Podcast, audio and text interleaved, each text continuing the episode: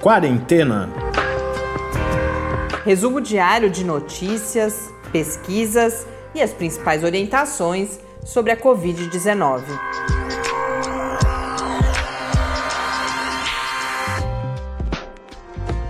Quarentena, dia 235.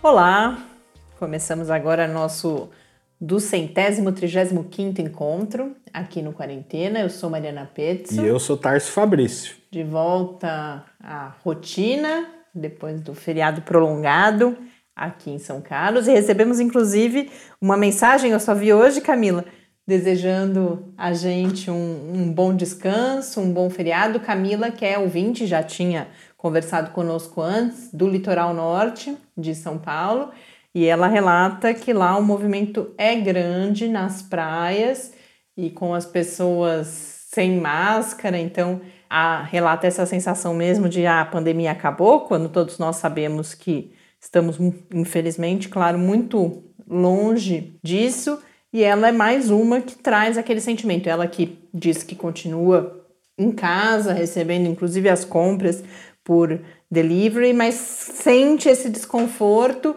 e relata como traz uma, uma reflexão importante, que no momento em que não há políticas públicas claras e, e, e aquela mensagem que a gente já várias vezes trouxe aqui, a questão da, da importância de que houvesse, primeiro, uma coordenação entre as diferentes eh, esferas governamentais e uma mensagem clara à população sobre que medidas são necessárias. Quando isso não existe, a decisão do que fazer ou deixar de fazer sobre várias coisas, né? Vários processos de tomada de decisão que são necessários na pandemia, essa decisão passa a ser individual e causa todo esse desconforto nas pessoas. Ela volta, traz também toda a questão da pressão pelas festas, agora com, é, chegando as festas de fim de ano, muitas pessoas devem sofrer pressão familiar, a participação, por exemplo. Então, sem dúvida, mais uma pessoa que traz isso para a gente, essa é, é, a gente vai cada vez mais notando como esse é um problema que está afligindo várias pessoas. Algumas já pediram que a gente fizesse um debate sobre isso, inclusive, e a gente já encaminhou. Em breve a gente deve anunciar essa conversa. E a Camila também, coincidentemente, pediu que a gente abordasse ah, a relação entre a criação de animais para consumo humano e a emergência de, de zoonoses, né, nesse caso da pandemia de Covid-19, porque ela coloca que isso ainda é muito tratado em termos de, do consumo de carnes exóticas na China, uhum. quando o problema a gente sabe que não é esse. E aí, coincidentemente, na pauta de hoje, a gente já tinha separado uma informação sobre as fazendas de martas, né, minks em inglês, eh, às vezes é mais as pessoas conhecem, estão acompanhando essa discussão mais pelo termo inglês, que é mink, que é aqui conhecido como casaco de vison, né, são animais criados para a né, confecção de, de roupas e a gente traz uma notícia sobre isso. É claro que a gente, né, isso não esgota uh, o seu pedido, Camila, é uma pauta importante que a gente vai buscar seguir abordando aqui no podcast. E quem voltou a escrever foi o Luciano, ele já tinha escrito também no final da semana, antes da gente entrar na série de episódios gravados com bastante antecedência. Luciano, que é de Recife, comentava o, o, comentário do dia anterior, que era do Henrique, que também é o nosso do Recife, sobre os relatos de crescimento na ocupação das UTIs em Recife. Luciano coloca que os números seguem caindo, número de, de casos, mas que ele também tem ouvido esses relatos, e aí coloca algumas explicações possíveis, o próprio clima eleitoral, de que os diferentes discursos estariam relacionados ao apoio ou à oposição ao atual governo né, de, de Pernambuco ou, ou de Recife, mas também tem toda a questão daqueles casos que são registrados no interior do estado, mas acabam sendo precisando ser atendidos nas UTIs da capital. Então essa é uma outra hipótese. Então com isso a gente tem aí mais informações sobre a situação no Recife. É, e, e por exemplo esse monitoramento de redes aí hoje, por exemplo, eu vi alguns relatos de Florianópolis que os hospitais começam a, a sofrer um impacto maior também no número de internações.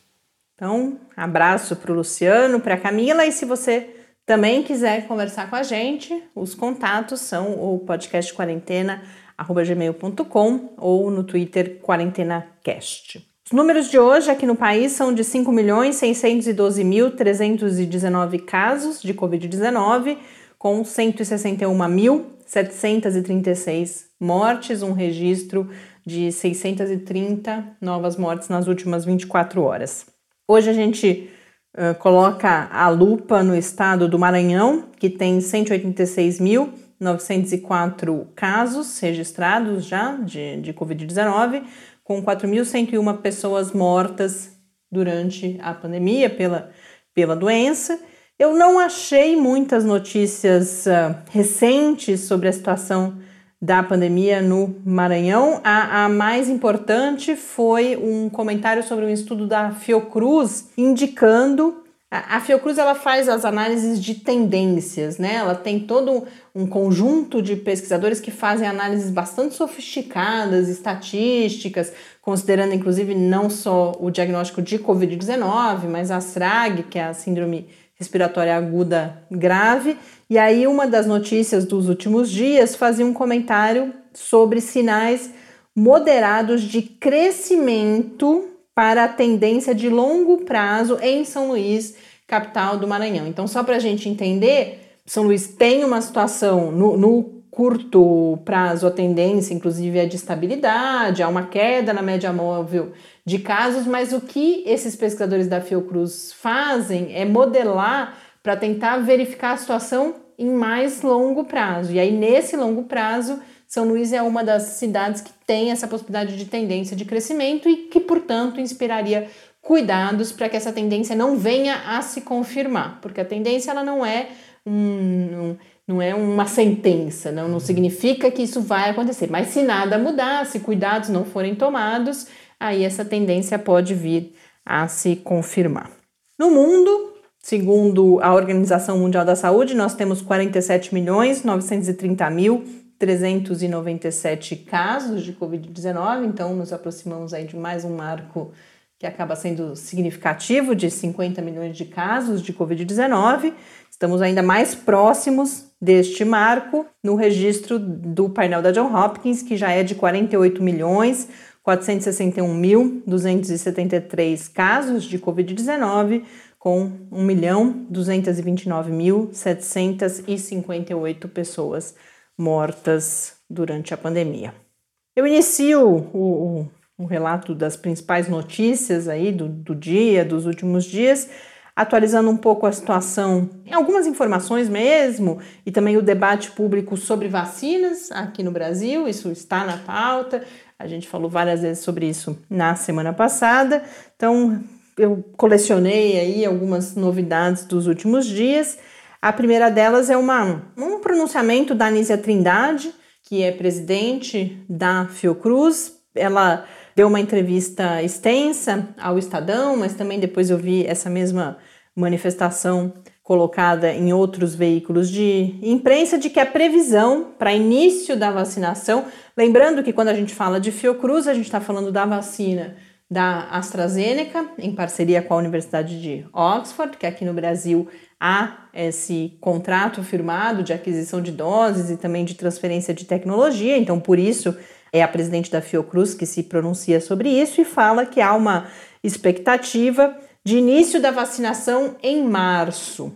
É claro que, como sempre, isso depende dos resultados de eficácia, de todo o processo de regulação, mas a gente já vê se confirmando que é, o que hoje em dia não, é, não resta mais dúvida, né? De que aquelas perspectivas ainda para 2020 nunca foram muito realistas. E mesmo para março, uh, o que a Anísia Trindade já coloca é que não estarão prontas todas as doses em março, então que será uh, necessário definir critérios de priorização, que isso ainda não estaria estabelecido. Algumas outras informações interessantes que vêm com essa entrevista são que a expectativa é que a Fiocruz inicie a produção aqui no Brasil da vacina a partir de janeiro, inicialmente com os uh, ingredientes farmacêuticos ativos importados né, da, da AstraZeneca, mas a partir do segundo semestre já com uma produção inteiramente local, uma vez que esse contrato de transferência de tecnologia prevê que ao final do período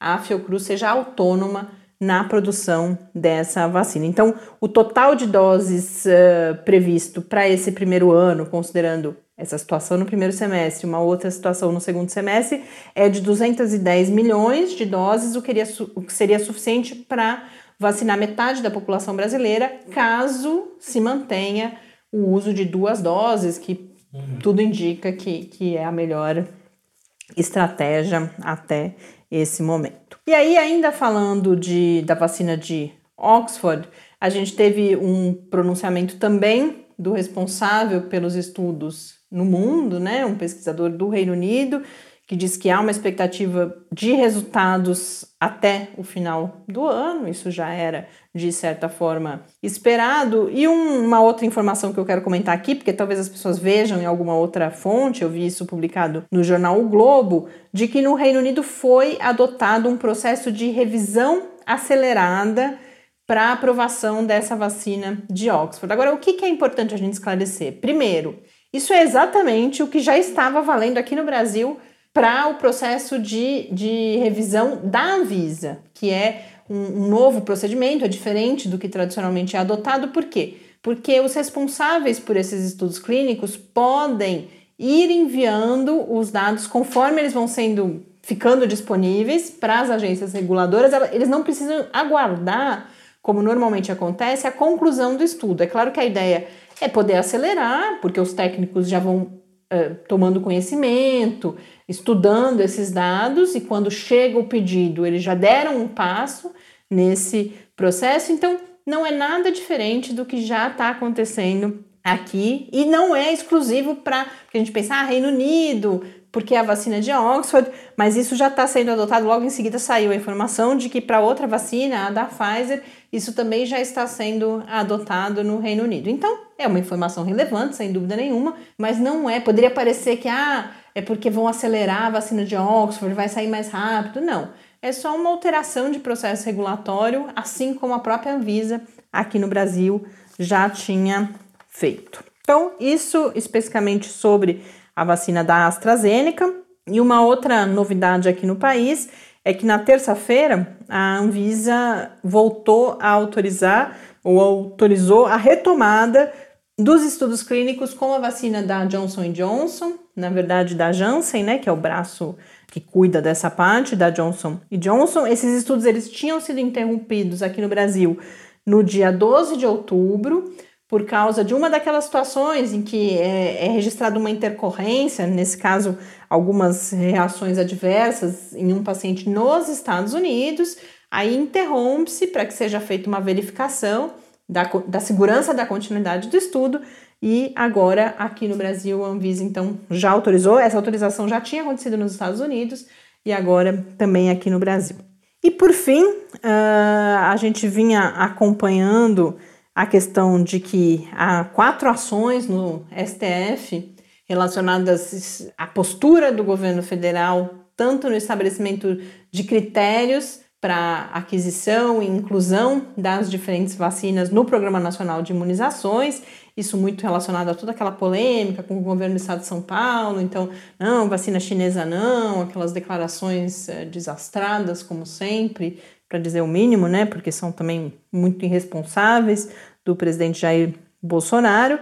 E essas ações então estão correndo no STF, é toda uma discussão se essa deve ser uma decisão de fato da justiça. O, o Rodrigo Maia falando que não é possível que o legislativo, junto com o Poder Executivo, não encontre uma solução. E o que a gente tem de novidade é que a presidência da República, através da, da Advocacia Geral da União, a, a AGU, respondeu a, a esses processos no STF, com um parecer assinado pelo próprio presidente, mas elaborado, claro, com a assessoria da AGU, dizendo que o governo federal não dará tratamento diferenciado a nenhuma das vacinas, e mas defendendo também que essa é uma decisão sobre os critérios né, de aquisição que caberia ao executivo, não ao judiciário, que só o executivo teria, inclusive, a capacidade técnica Uh, claro que ele não está falando uh, dele, eles vão dizer das agências regulatórias, da própria Anvisa, inclusive.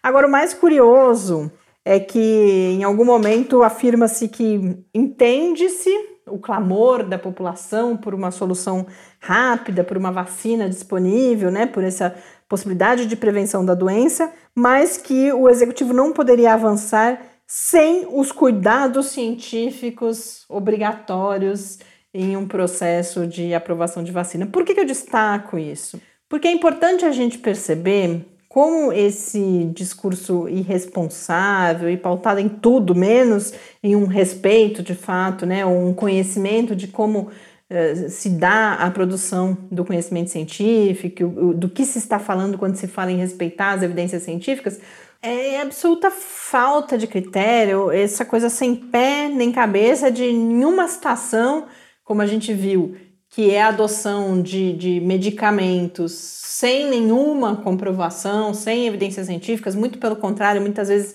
com, já com evidências de, de ineficácia, defende-se isso no momento e agora é, recorre-se à, à, velocidade da ciência ou aos, aos, aos padrões científicos para justificar uma outra situação em que já houve declarações públicas eh, com o único objetivo de criar polêmica, sem dúvida nenhuma, e tudo isso vai minando, tem, tem um efeito muito deletério sobre a relação da população com a ciência, e não só agora. Depois, em seguida, eu vou comentar um pouco a situação nos Estados Unidos, um relatório sobre as interferências do, do Trump na capacidade de aconselhamento da comunidade científica também nos Estados Unidos e como essa comunidade científica vai trazer uma preocupação não só com este momento de pandemia, mas a forma como isso está sendo conduzido pode gerar ruídos que a gente demore anos, talvez décadas para superar, porque você vai minando a confiança das pessoas, não só na ciência,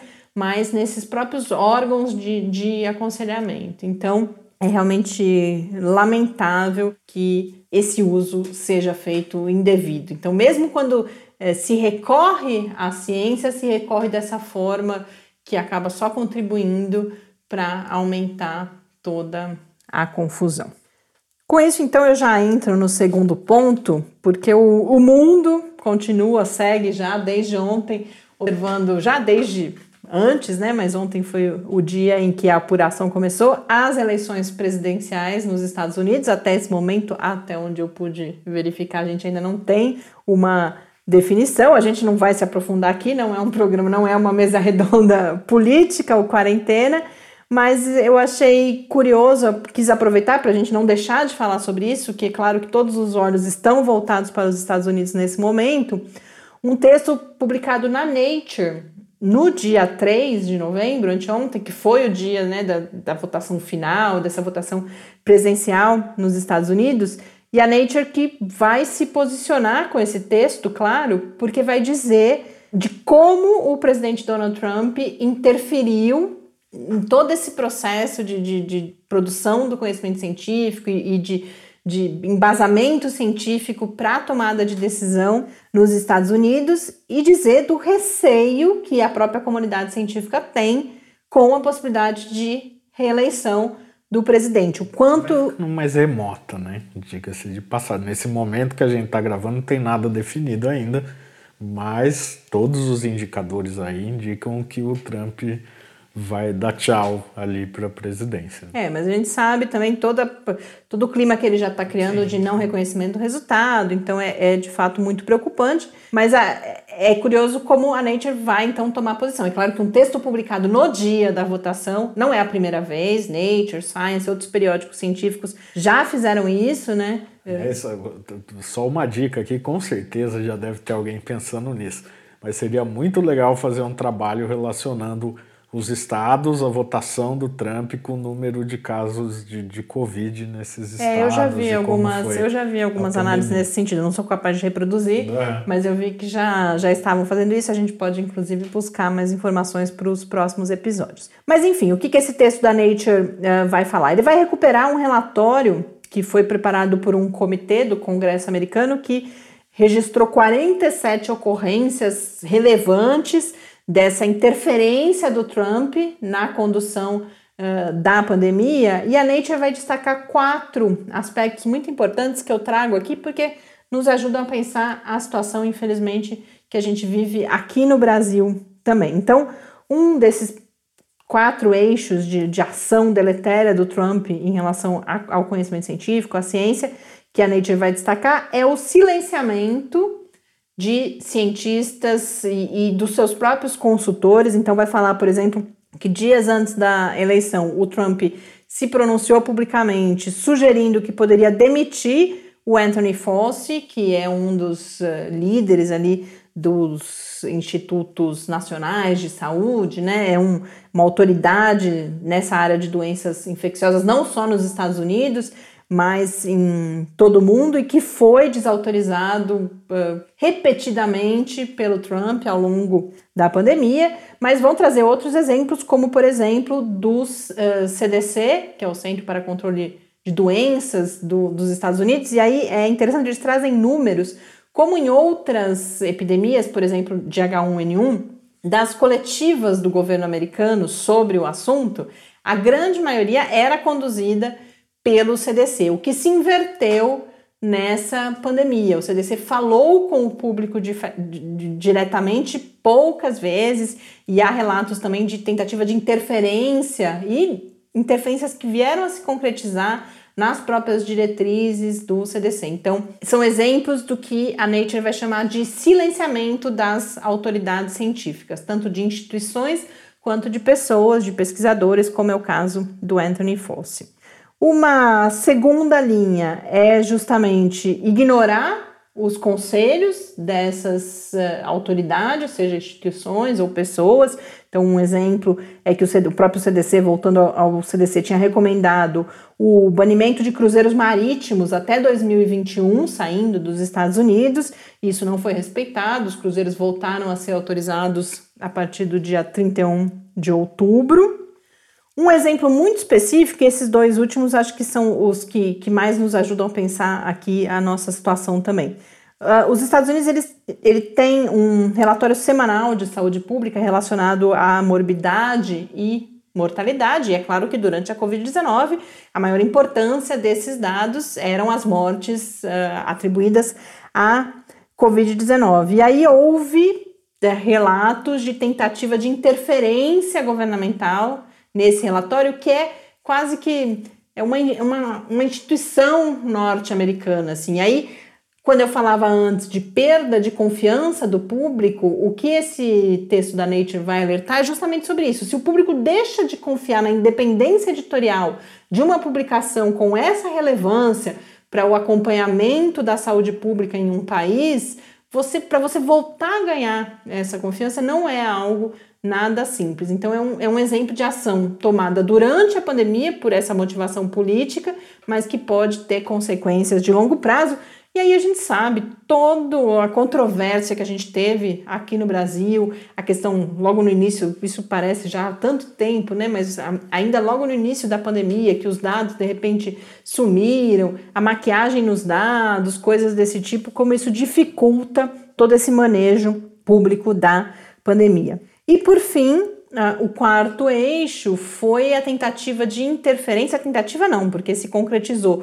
O, FDA, que é o equivalente à Anvisa nos Estados Unidos, chegou a conceder a chamada autorização para uso emergencial de dois tratamentos contra a Covid-19, primeiro o plasma convalescente, depois também a própria hidroxicloroquina, e teve que reverter isso por pressão, claramente por pressão política, e depois precisou voltar atrás quando começaram a surgir os estudos mostrando que não havia eficácia comprovada para esses tratamentos. Então, mais um exemplo de um órgão que tem uma reputação e que perde essa reputação no momento que sofre essa interferência. Então, a gente tem acompanhado isso no caso da Anvisa aqui no Brasil, e felizmente a Anvisa tem se posicionado suas lideranças muito claramente aparentemente cientes desse tipo de risco e falando, olha, a Anvisa, os seus técnicos, não só as lideranças, os técnicos da Anvisa também no caso da dessa toda essa controvérsia com a Coronavac, por exemplo, a vacina da companhia chinesa Sinovac,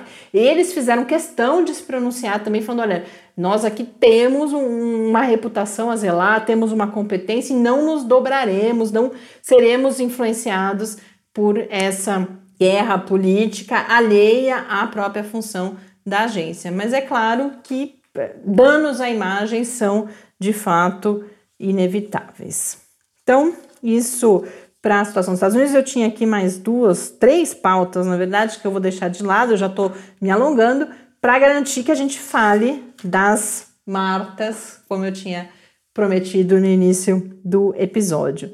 O que a gente teve foi o anúncio de que a Dinamarca, que é a maior produtora, que tem o maior plantel aí, né, do, do, das Minks, Martas, também conhecidas como Vison, para a produção dos famosos casacos de pele, determinou o abate de 15 milhões, cerca de 15 milhões de animais, que é a totalidade do rebanho dinamarquês. Dinamarca é uma das, acho que eu já falei, né, mas uma das maiores produtoras mundiais. A gente vinha acompanhando essa situação, não é a primeira vez que a gente fala disso aqui. Eles vinham tentando controlar nas fazendas, mas agora a situação aparentemente saiu do controle e a preocupação é que é, foi verificada uma mutação nesse vírus que infecta esses animais.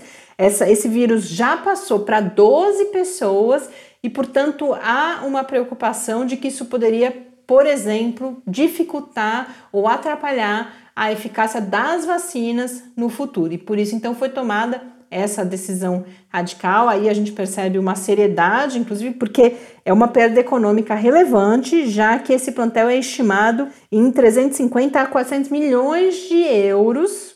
Então, essa é uma primeira dimensão importante. Mas, além disso, é uma decisão que foi comemorada por é, organizações protetoras dos animais, porque você submeter esses animais muitas vezes a, a condições ali uh, não hum, consideradas que, que de sofrimento, única e exclusivamente para um mercado de luxo, que é esse mercado dos casacos de pele. Então, eu acho que isso, em parte, Camila, dialoga com o que você trazia, fala-se tanto, né, que tenta-se construir. É, você tem toda essa questão da discriminação, do preconceito em relação à China, como se aqueles mercados de animais exóticos fossem a totalidade do problema, e a gente sabe que não. Aqui a gente vê uma condição muito diferente desse mercado de luxo num país ocidental e altamente desenvolvido como a Dinamarca. A gente sabe que aqui no Brasil a gente precisa olhar com muito cuidado para isso tudo também, por conta da, da, da, da relação, do, do, da destruição do ambiente. Então, não é um problema localizado,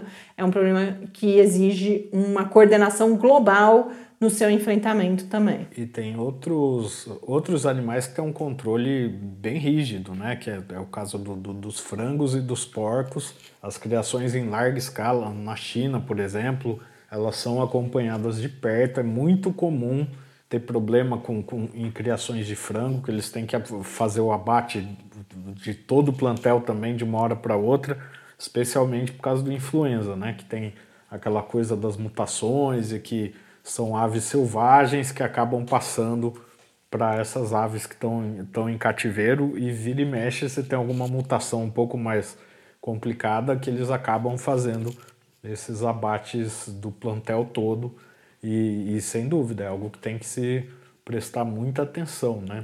Tanto as criações de suínos quanto as criações de aves, e que aqui no Brasil a gente tem muito, né? Especialmente na região sul do país, a gente tem muita criação de aves e criação de porcos. Tanto é que a, a gente já fazia o podcast quando se detectou um caso de influenza, uma mutação que tinha passado né, do, do porco para uma pessoa era em Santa Catarina, se não me engano. Foi tudo bem, Paraná, ou no Paraná, mas que assim, detectaram quando a pessoa já estava curada, descobriram que ela pegou um vírus que era uma mutação e era uma pessoa que trabalhava no, em uma criação é, de suínos. Então é sempre bom lembrar disso e ter isso em mente e cobrar, inclusive, que esses mecanismos de alerta, né, eles sejam mais aplicados. É, e tem, eu acho que isso tem a ver com o que a Camila quis dizer na mensagem dela, que não são os animais exóticos na China. É o frango, é o porco, é o boi, quando a gente pensa em toda a questão do desmatamento. Então, cada um de nós também tem responsabilidade, e essa é uma discussão. Ninguém está falando que precisa parar de comer carne, mas essa é uma discussão que precisa ser feita, porque é, todo, tudo isso tem uma participação importante na, na, na, no risco ou na prevenção, né, se, se forem adotadas as políticas necessárias de futuras pandemias. Com isso, então, a gente encerra aqui mais um episódio. Ah, só, só mais uma informação importante relacionada a vírus. parece que o sistema do SUS foi hackeado. Tá uma, um, várias discussões, não tem muitos detalhes ainda. É, tem um que já está confirmado, que foi do, do, do, do STJ, ele foi hackeado mesmo, está com problemas sérios. É, é, inclusive, uma daquelas práticas que o hacker pede resgate para devolver as informações. E pelo que constava, pelo que se falava, até hoje, o final da tarde, o sistema do o DataSUS, né, que é um sistema importantíssimo, e o sistema do Ministério da Saúde também tinham sido afetados. Não tem nenhuma confirmação oficial até agora, no momento que a gente está gravando, mas fica aí um alerta é, de outro, de um vírus de outra natureza que pode Agora que eu entendi problema, a relação com né? o vírus. Pra, Mas amanhã a gente traz gente, é. mais informações sobre essa situação. Um grande abraço e até amanhã. Até amanhã. Quarentena é uma realização do Laboratório Aberto de Interatividade para a Disseminação do Conhecimento Científico e Tecnológico, o LAB da UFSCar e do Centro de Desenvolvimento de Materiais Funcionais, CDMF. E conta com o apoio da Fundação de Amparo à Pesquisa do Estado de São Paulo. Pauta, produção e apresentação: Mariana Pezzo e Tárcio Fabrício. Arte e design de Henrique Mateus. Desenvolvimento web: Eduardo Martins. Edição de áudio: Lucas Stefanuto. Apoio Fundação de Amparo à Pesquisa do Estado de São Paulo.